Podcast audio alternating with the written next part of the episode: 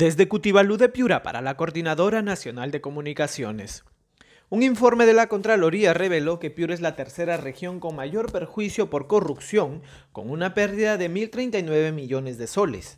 La Contraloría General de la República presentó el estudio Cálculo del tamaño de la corrupción y la inconducta funcional en el Perú, el cual revela que nuestro país tuvo una pérdida global por más de 23 mil millones de soles, producto de los actos de corrupción e inconducta funcional de las autoridades y funcionarios.